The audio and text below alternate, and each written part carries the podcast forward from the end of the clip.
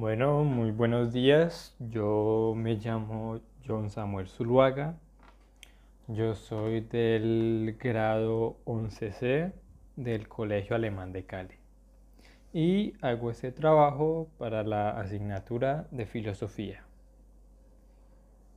Bueno, hoy voy a analizar un fragmento del libro Logicomics.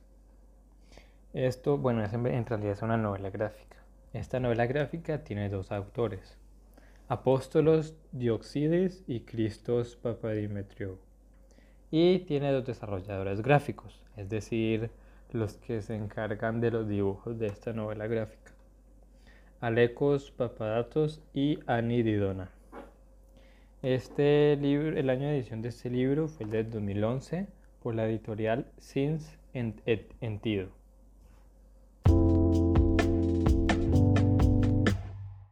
Y bueno, antes que nada, voy muy brevemente a mencionar las características principales de la obra a analizar. Como ya dije, la característica principal de esta obra es que es una novela gráfica. Es decir, que combina elementos de la novela tradicional y elementos del cómic. El tema general de Logicomics es la búsqueda de los fundamentos de las matemáticas y su héroe o protagonista es Bertrand Russell.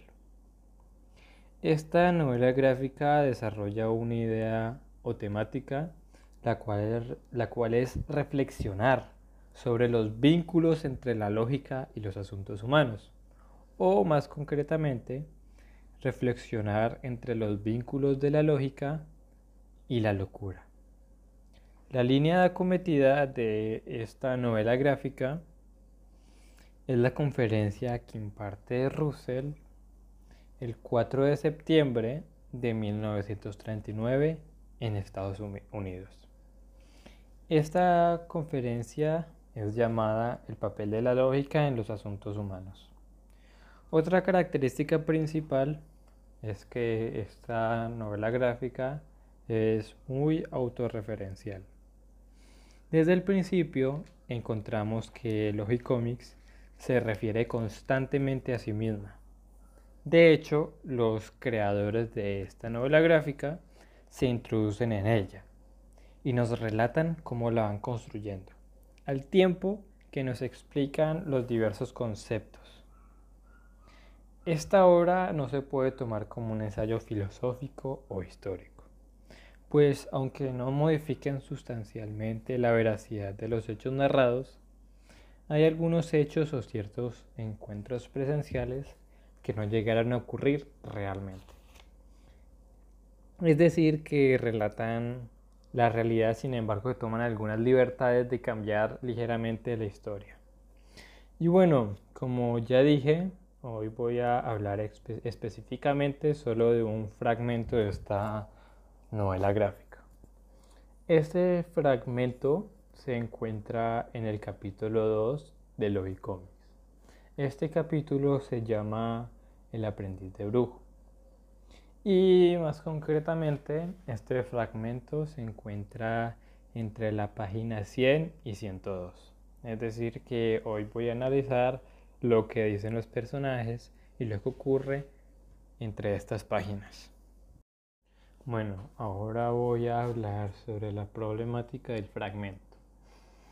Como ya dije, el tema general de esta novela gráfica es la búsqueda de los, de los fundamentos de las matemáticas y se desarrolla una idea o temática la cual es reflexionar sobre los vínculos entre la lógica y los asuntos humanos, o más concretamente, reflexionar sobre los vínculos entre la lógica y la locura.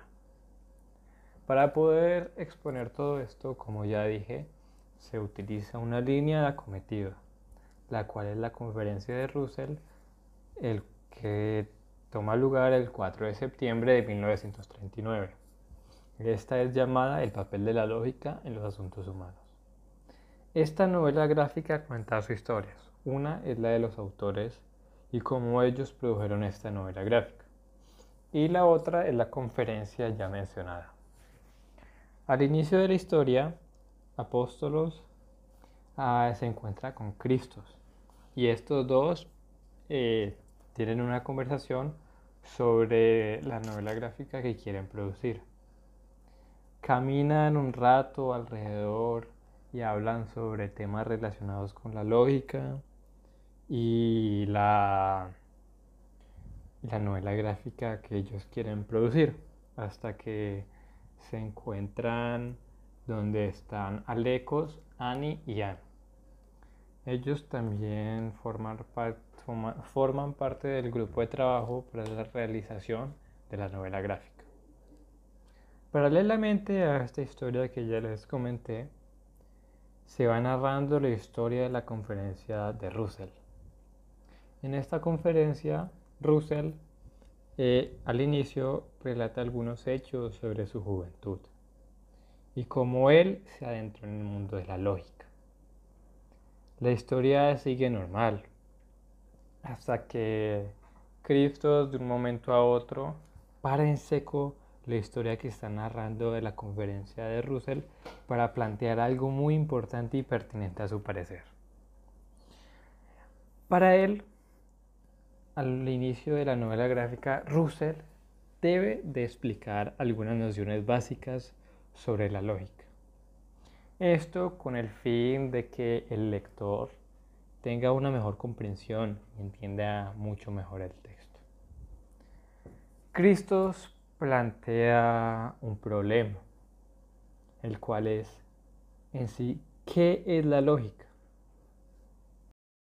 Y bueno, luego de que Cristo planteara esa problemática, la cual repito, es qué es la lógica, Alecos, Ani y An intentan resolver este interrogante, planteando a su parecer la respuesta más pertinente. Una de estas mujeres dice que la lógica es un método. Otra de las mujeres dice que en realidad la lógica es un sistema. Y seguido a esto, Alecos añade que en la lógica se coge una cosa grande y, y sin dejarlo terminar, una de las mujeres lo interrumpe y dice que no, que en realidad en la lógica se cogen muchas cosas pequeñas y, y también sin dejarla terminar, una de las, la otra mujer dice que no, que ambos están equivocados, que en realidad se cogen varios hechos simples y, pues bueno, como podemos ver, a la pregunta aparentemente fácil sobre qué es la lógica, Alecos, Anían tienen percepciones un poco distintas y en sí no tienen una definición concreta que una definición concreta en la, cual los tres concuerden. Debido a esto, Cristo eh, interrumpe esa mini discusión que ellos están teniendo y decide plantear la solución a ese interrogante según Aristóteles. Y cita la definición de Aristóteles sobre qué es la lógica. La tesis de Aristóteles y la que plantea Cristo es que la lógica es un razonamiento nuevo y necesario. Nuevo en cuanto a que aprendes algo que no sabías. Y necesario porque las conclusiones que se saca a partir de la lógica son inexorables. Es decir, que la tesis es que la lógica es un razonamiento nuevo y necesario. Y bueno, como ya mencioné anteriormente, la tesis de Aristóteles sobre qué es la lógica y que en este caso está citando Cristo, es que la lógica es un razonamiento nuevo y necesario. Nuevo porque aprendes algo que no sabes. Y necesario porque las conclusiones son inexorables. Puede que algunos de los oyentes que me estén escuchando no tengan muy en cuenta o no sepan en realidad qué significa el término inexorable, así que se los voy a explicar muy brevemente. Algo inexorable es cuando no se puede evitar, eludir o detener. Entonces, según la definición o la tesis de Aristóteles sobre la lógica, las conclusiones que se sacan a partir de la lógica son verdaderas. No hay nada que las eluda o contradiga. Y bueno, luego de que Cristo citara esta tesis de Aristóteles, Cristo da un ejemplo de una lógica, representar un silogismo. Entonces, Cristo dice, todos los hombres son mortales. Sócrates es un hombre y por lo tanto Sócrates es mortal. Esto, para los que no saben, es un silogismo. Bueno, puede que también algunos no tengan muy presente que sea un silogismo, así que se los voy a explicar muy brevemente. Un silogismo es un argumento que se compone de tres proposiciones. Una proposición es un enunciado que puede ser verdadero o falso. Bueno, sigo con la definición. Silogismo es un argumento que se compone de tres proposiciones y las dos primeras se llaman premisas y la última se llama conclusión.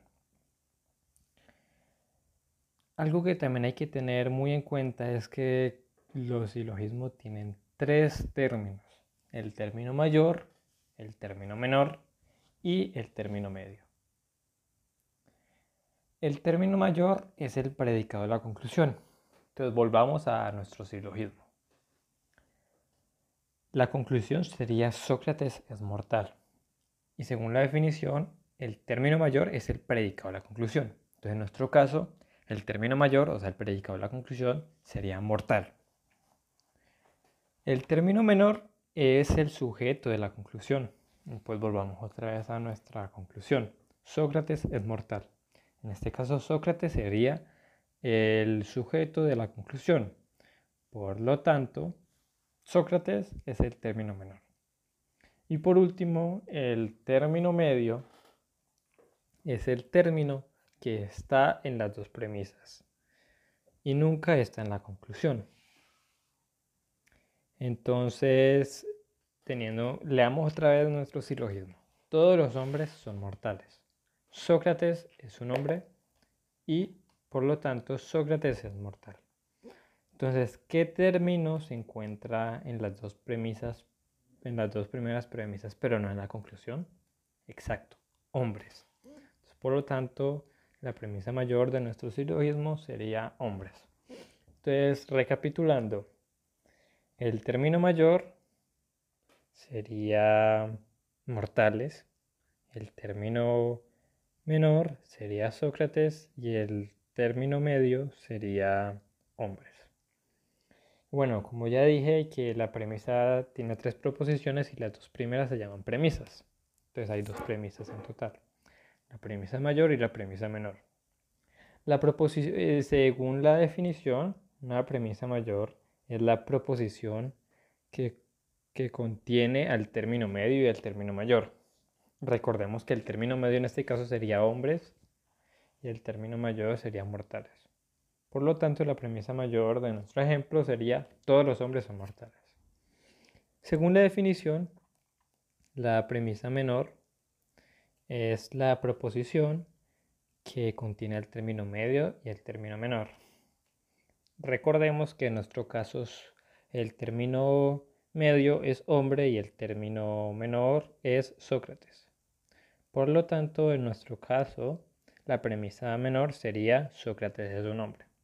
Entonces recordemos, la premisa mayor serían todos los hombres son mortales, la premisa menor Sócrates es un hombre y la conclusión sería Sócrates es mortal.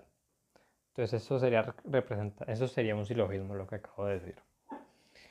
Y bueno, eh, ah, no, y hay que tener muy en cuenta, ¿no? Que por lo general en los silogismos se cumple este orden de que La primera frase es la premisa mayor, la segunda es la premisa menor y la última es la conclusión.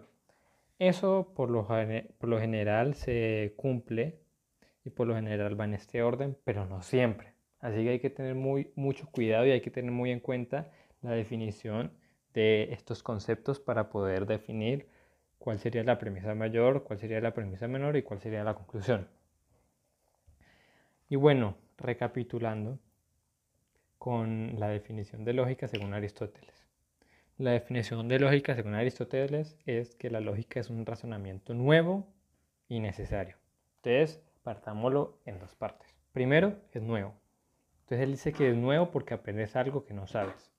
Si tomamos en cuenta el ejemplo del silogismo que mencioné, lo nuevo que se aprende, lo nuevo que se aprende es que Sócrates es mortal. Entonces, eh, en la lógica, las, las, premisas mayor y la menor sería lo que ya sabemos. Y la conclusión sería lo nuevo que vamos a saber luego de tomar el silogismo y de aplicar la lógica. Entonces, ya se sabía que todos los hombres son mortales. Y ya se sabía que Sócrates es hombre. Y lo que se saca de conclusión y lo que se aprende nuevo es que Sócrates es mortal. Y bueno, la segunda parte de la definición de Aristóteles es que la lógica es algo necesario porque las conclusiones son inexorables. Es decir, que las conclusiones son verdaderas y no hay nada que, la, que las aluda o contradiga. En este caso, en el silogismo, eso también aplica, porque como ya dije, se sabe que todos los hombres son mortales y se saca que Sócrates es hombre. Entonces, centrémonos primero en la primera frase. Todos los hombres son mortales. Eso quiere decir que absolutamente todo lo que sea, todos los, todos los que sean hombres son mortales, absolutamente todos. Y después en la premisa menor se dice que Sócrates es un hombre, es decir, que Sócrates cabe en ese grupo de hombres. Entonces, como todos los hombres son mortales y Sócrates cabe en ese grupo de hombres, entonces Sócrates es mortal. Y esa sería la conclusión. Y la conclusión eh, es inexorable en este caso y en todos los casos de la lógica porque, por lo que ya dije. Entonces, recapitulando. La lógica es un razonamiento nuevo y necesario. Nuevo porque aprendes algo que no sabes y necesario porque las conclusiones son inexorables. Y bueno, retomando todo lo que dije hoy, el, fragmento en el que, el que analicé, eh, Cristos plantea algo muy importante, el cual es que Russell defina al principio de su... que Russell defina al principio nociones básicas sobre la lógica. Y define qué es la lógica según Aristóteles la cual es que la lógica es un razonamiento nuevo y necesario. Nuevo porque aprendes algo que no sabes y necesario porque las conclusiones son inexorables. Es decir, que las conclusiones son verdaderas y no hay, nada, que las eluda y las contradiga. Espero que este podcast haya sido de su agrado y que hayan entendido muy bien todo lo que les dije. Espero que se encuentren muy bien y hasta la próxima.